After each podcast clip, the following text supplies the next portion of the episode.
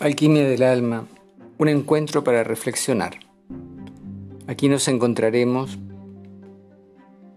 en un mágico momento hablando del arte real, de la terapia floral, de la filosofía del fuego y también de los procesos que nos hacen estar más despiertos. Mi nombre es Máximo González, soy médico, terapeuta floral y como muchos de ustedes, buscadores de una luz mayor. Hoy quiero conversar un poquito del rol del terapeuta floral. ¿Qué es un terapeuta floral? Hay tantas cosas que no es. Vamos a entendernos. La función del terapeuta, ¿cuál es? El terapeuta es un acompañante. El terapeuta es un acompañante de un proceso, pero a veces es visto como un sanador, otras veces como una fuga y otras veces finalmente como una ilusión. Pero ¿qué es realmente? Entendámonos. El paciente que llega llega con una narración, la narración de algo sumamente doloroso, algo que lo ha enfrentado a la necesidad de iniciar una travesía heroica y esa travesía heroica requiere un compañero, requiere un objeto mágico, requiere alguien especial. Y por eso encuentra la figura del terapeuta. Y sin embargo, el terapeuta tiene que saber mantenerse en una distancia sanadora, sí, una, una situación de equilibrio interno en el cual no se deje llevar por su propio ego y sin querer paternalizar la relación, convertirse en un espejo donde el que llega finalmente se encuentre. Porque la historia, la historia de este ser que ha llegado, merece un respeto enorme. Ha tenido el valor de acercarse a ti para que tú lo trates. Ha llegado a ti con la intención de sentirse mejor. Y este es el momento sagrado, el momento del encuentro de dos almas que van a crear un campo común de restablecimiento. Y también te digo, tú mismo vas a encontrar en él respuestas que jamás habías logrado situar en tu ser cuando las buscabas en la soledad. Por eso, eres un acompañante Eres un acompañante que lo llevará de la mano para que él tenga el valor para explorar sus propias tinieblas, su propia oscuridad. Y en ese camino, en ese sendero, podrá al mismo tiempo sentirse mejor y tendrá muchas veces la necesidad de reconocerlo como algo tuyo, cuando en realidad es un proceso conjunto en el cual él descubre lo mejor de sí mismo. Lentamente, muy lentamente, comienza a separar la escoria, la impureza del metal puro. Y tú lo estás viendo. Y tú estás observando cómo esa tarea se realiza. Y tú estás diciendo, maravillas de las maravillas. Y estoy aquí viendo nacer un ser más luminoso. Claro, a veces la temperatura es tal que hay una especie de explosión de energía, una fuga.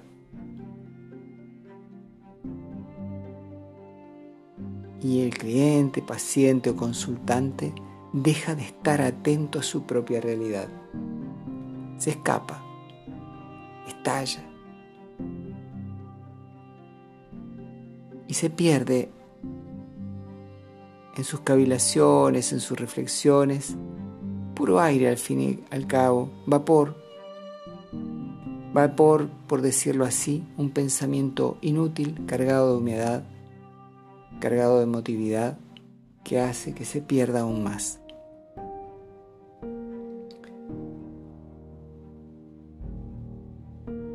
Y muchas veces ese mismo vapor esa misma neblina genera la ilusión, la ilusión del autoengaño o la ilusión de que todo es una mentira y el abandono. Digamos que el proceso se estropea. El proceso deja de ser útil para convertirse en un estancamiento. Recordemos por un momento que el encuentro con la oscuridad no ocurre desde la dulzura, ocurre desde un choque, una confrontación, una lucha que destroza el mundo conocido. Hay algo que puede ser la pérdida del territorio, la pérdida de la seguridad, la pérdida de las claridades que uno tenía. Y de pronto se entra en la más profunda tiniebla. Si bien la depresión es entrar en lo profundo, la noche oscura es el camino a la salida. La noche oscura del alma es encontrar un sentido. Y es la diferencia entre ambas. Una persona deprimida puede pensar que la vida no tiene sentido. Y aquel que está atravesando con conciencia esta etapa de noche oscura está seguro íntimamente que hay un sentido y más allá que el dolor lo desgarra, tiene la íntima certeza que saldrá adelante.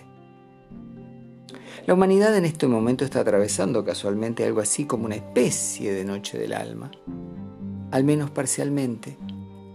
¿Cuántos de nosotros recluidos en nuestros hogares hemos tenido, como les decía en el podcast anterior, la oportunidad de reflexionar, de escuchar, de sentir nuestra voz interior, de resignificar al mundo material, a nuestras pretensiones y por fin sí separar el falso oro del oro verdadero. Ese oro que todos buscan para comprar, vender, adquirir, ser dueños de poder, ha tenido tan poco valor y tan poca utilidad. Solo para lo que es.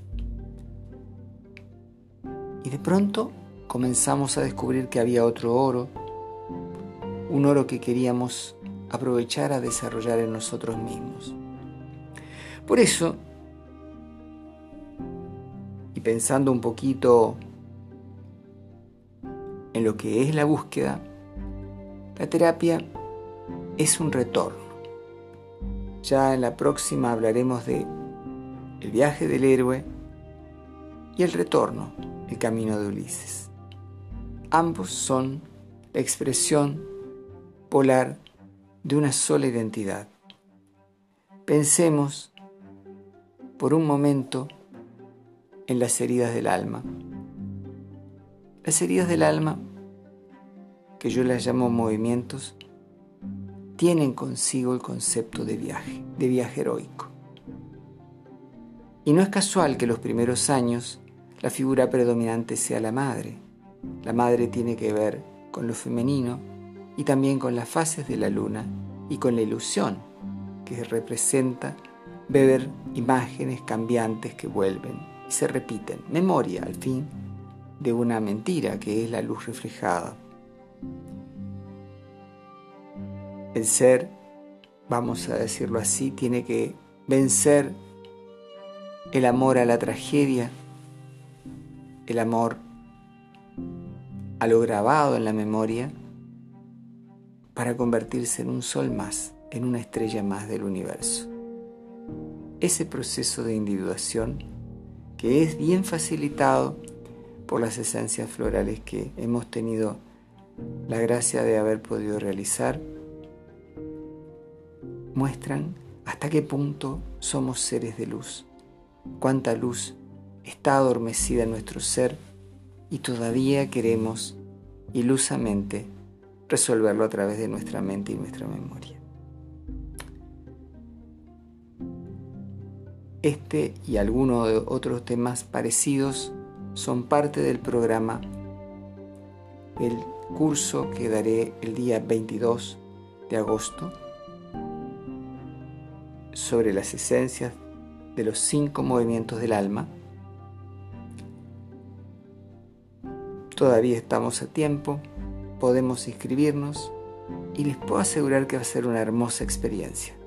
Quiero recomendárselos porque existen en mi caso las intenciones de darles algunas oportunidades y sorpresas muy positivas en esto. Los dejo que se conecten en Facebook máximo.com o máximo abulafia donde hay abundante información sobre este curso. Los dejo con una reflexión, una reflexión más. Son seres de luz, todos somos seres de luz, solo que tenemos que aprender a despojarnos de aquello que nos oscurece. Mi nombre es Máximo González, soy médico, terapeuta floral y, por qué no, también un buscador como ustedes.